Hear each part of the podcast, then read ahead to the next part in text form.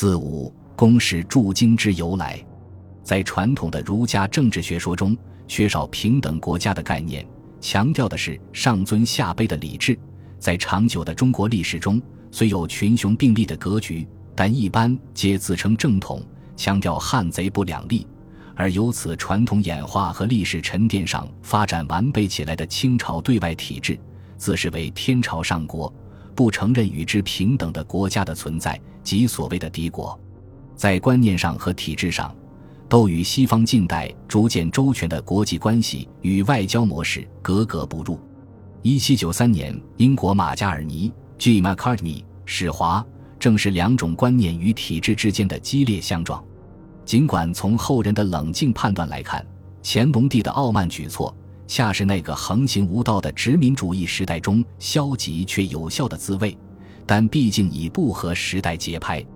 而在护送马加尔尼南下的平淡历程中，军机大臣松允对马加尔尼出任驻俄国公使的经历发生了兴趣。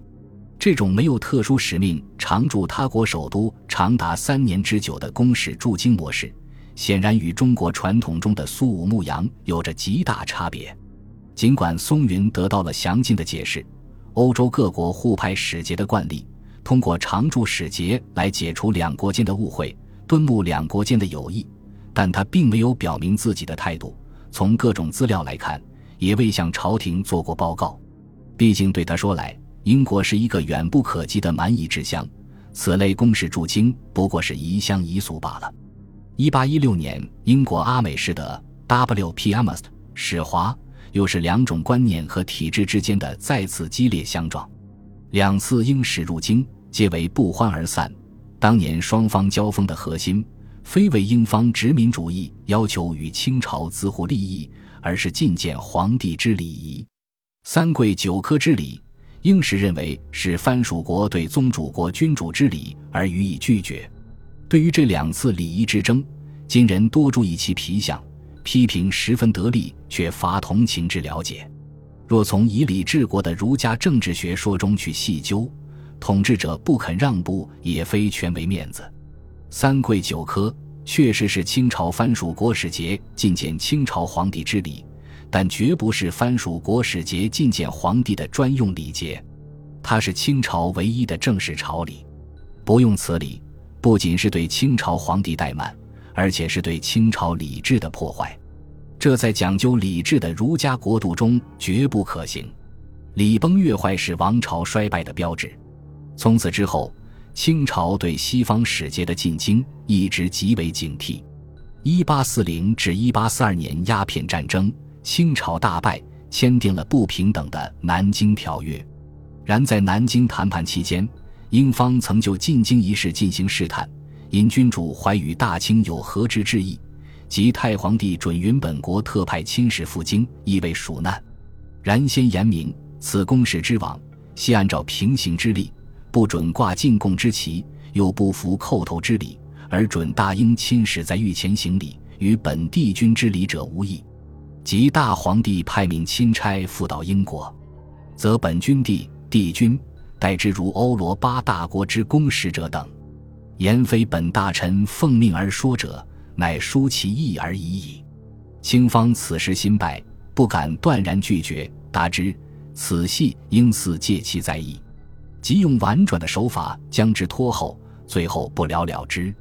此后进行的中美望夏条约谈判中，清方就没使进京递交国书一事，拉开了漫长且坚固的防线。而美方提出的含有种种不平等条款的条约要求，却是清朝的不设防地带。而不久后又进行的中法黄埔条约谈判，仍是中美谈判的翻版。法方放弃了原本不存在的进京要求，换取了与英美同等的不平等条约，并迫使清朝明令宣布对基督教持禁。战争失败了，不平等条约签订了。京城的大门仍然保全了，而在此期间，一八四四年四月二十二日，道光帝调两江总督齐英为两广总督进行中美谈判时，曾颁下一道谕旨：齐英现已调任两广总督，各省通商善后事宜均交该督办理。祝仍颁给钦差大臣官房，遇有办理各省海口通商文艺事件，均助其前用，以昭慎重。这是对天朝对外体制的重大修正，由此开始了两广总督吏兼管理各国通商事务钦差大臣的惯例。从操作的层面来看，清廷可以避免与西方使节直接打交道，有事只能与两广总督交涉；西方各国亦可免除与清朝传统处理外部事务的机构礼部或礼藩院进行交往而引起的不快。两广总督历间的钦差大臣头衔管理各国通商事务，有时亦称管理五口通商事务，也正说明了清朝此时将对外关系的范围局限于各国在华贸易，无异于与各国发生政治关系，也无异于到国外进行外交活动。实际上，已经破碎的天朝对外体制进行这一番修补，颜面尚存，勉强且顽强地维持着。而此时的英国驻华公使也力兼香港总督，对华贸易总监督，住在香港；法国驻华公使和美国驻华委员后改公使住在澳门。一八四九年广州反入城斗争后，中英关系趋于紧张。英国公使文翰 （S.G. Bonham） 根据国内指示，于次年五月至上海，通过两江总督转递英国外相巴麦尊致清首席军机大臣穆彰阿。大学士齐英的召会和他本人致齐英的召会，刚刚登位不久的咸丰帝令两江总督劝英使南下，有事只需与兼任管理通商事务钦差大臣的两广总督交涉，并发下穆彰阿给两江总督的资赋。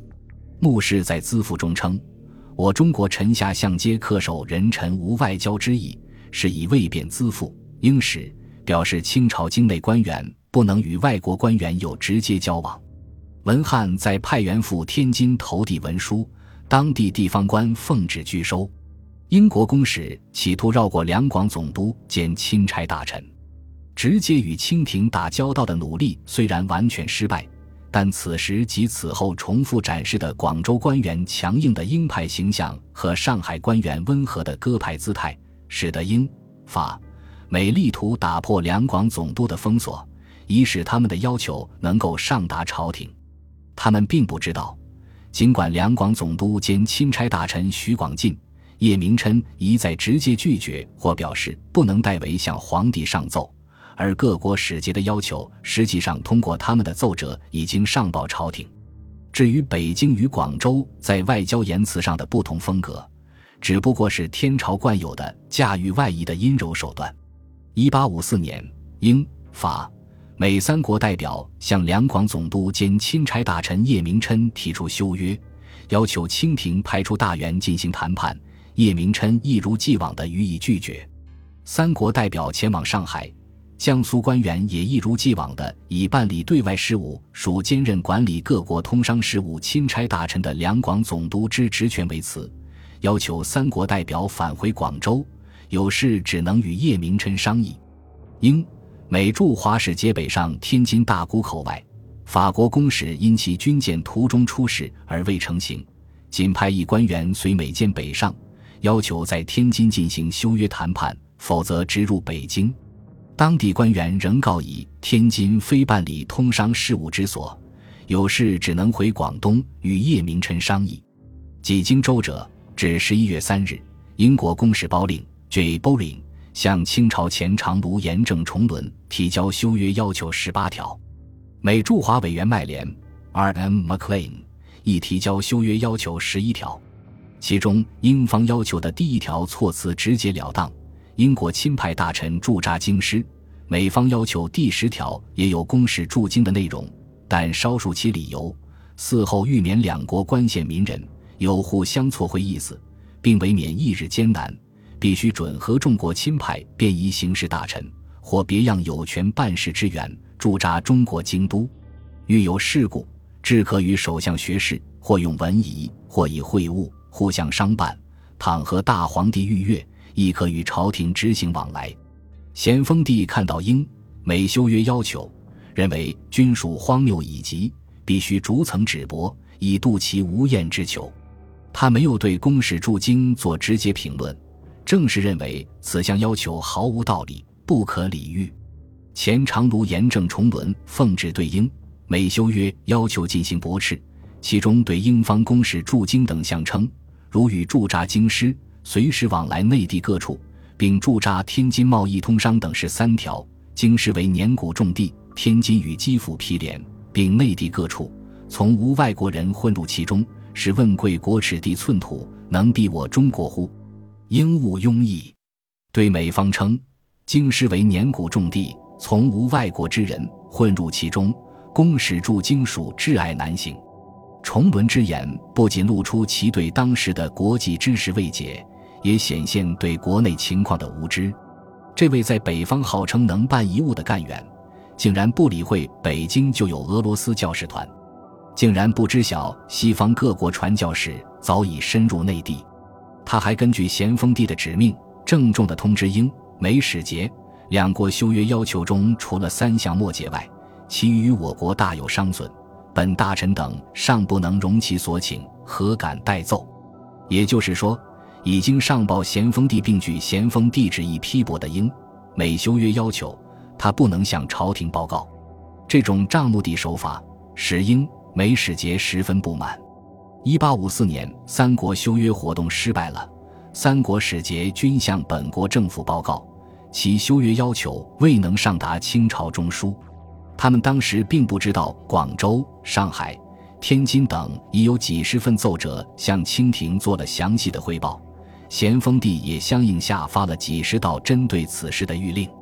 一八五六年，美国新任驻华委员伯驾 P. Parker 召回两广总督兼钦差大臣叶明琛，要求递交国书进行修约谈判。叶明琛以其惯用手法予以拒绝。伯驾随即前往福州，与闽浙总督王义德相会，请其代为递交国书。美方的国书共两份。一为介绍伯家任职，另一为美国总统致清朝皇帝，要求进行修约谈判。其中还特别提到了公使驻京，此次重订条约，朕意以为应需明立一款，使合众国驻扎中国之大臣得以居住北京年谷之下，而贵国不论何时减派大臣，亦可驻扎合众国华盛顿都城之内。王义德对此的回答是：汪洋大海，相隔甚远。彼此均有不便，且都城内外均非宜求驻扎之地，所请恐难准行。在美方的一再要求下，王根据《望夏条约》，将美方国书邮以宋京。咸丰帝看到送来的美方国书，对其中的公使驻京仍未予理睬，而对闽这总督代帝国书的做法极为不满，只是道：王义德接到此件，自应正言拒绝，告以一切遗物。皆由广东办理，他省不能入奏，令其将原件寄回广东，以免照抄密奏，不使该一之息，方为得体。前年该求实抵上海、天津、宜良、崇伦等，皆系如此办理。该求使俯首贴符，启定南返。根据咸丰帝极为周密详尽的指示，闽浙总督召回伯驾，前次送来国书，以游议持奏，资准军机大臣自记。以此事应归钦差大臣两广总督具奏办理，并非闽浙总督管理之事，未便代成，自将原下发还转交可也。为此召会，并将原辖送还，为悉查收。也就是告诉美方，国书虽然到了军机处，但被退了回来，没有到达皇帝的手中。可以说，自1849年反入城斗争之后。先后出任两广总督兼钦差大臣的徐广进、叶明琛，在咸丰帝的支持怂恿下，一味强硬，对英、法、美等西方各国的各种要求一律予以拒绝。而各国使节北上其他通商口岸交涉时，各地官员奉旨以职权属两广总督，本地无从办理为由，劝其南下广州。清廷由此避免受到西方列强的直接压力。当咸丰帝一再以这种保守的程序性手段挫败西方各国，包括修约在内的各种要求时，也使自1844年以来实行的由两广总督处理中外交涉的清朝对外体制处于危机之中。强横的两广总督叶明琛，使中外关系处于几乎断绝的状态中。后来出任两江总督的何桂清对此评论道：“该以指英国之罪矣者。”中华大力不将其苦衷据实具奏，因凡有关涉遗物事件，只奉廷记，不奉明发；而准刑事件亦作为承办官员意见，代为启恩，非由该一求请，故不感激而转移中华大利，一味蒙蔽圣聪也。及羽山连得其故，欲有可行之事，即告以据实代奏；其不可行之事，则告以尔等欲我代奏，不能不奏。然一经代奏，太皇帝必将我革职治罪。我等相好，将此顶纱帽结交朋友，无甚要紧。但不知尔等安否？设有出言悖谬之处，直告以头可断，是不能为。该以以为不欺，尊之曰吉大人，而忠心诚服矣。现在欲求必见，欲求与全权大臣面晤，疑团未破也，好体面也。合适的议论，自然包含着那个时代清朝官员的认识局限。对当时西方的外交惯例及相关知识的无知，使之不知如何保护本国利益，只是想把两国公事当作朋友私事那样有商有量的私下解决。但何氏也确实说出了英国等国在华官员对清朝对外体制的疑忌和敌视。英国政府发动第二次鸦片战争之初，在给其高级专使额尔金伯爵 （Earl of Elgin） 的训令中明确指出。英国公使常驻北京，并有直接与京内高级官员行文的权利。还需说明的是，此时的清朝成功的阻止了俄使的进京。一八五七年二月，俄国派普提亚廷以 v p o s h i t i n 为使华全权代表，已与清朝签订一项与英法美同等权利的不平等条约。俄国外交部将此通报清朝理藩院，咸丰帝下令阻止。结果，普提亚廷四月从恰克图要求入境，被拒；六月从黑龙江要求入境，被拒；八月从天津大沽要求入境，仍被拒。此后，普提亚廷去了香港，加入了此时已结成的英法美对华联合行动的同盟。英法军事入侵，俄美外交配合。本集播放完毕，感谢您的收听。喜欢请订阅加关注，主页有更多精彩内容。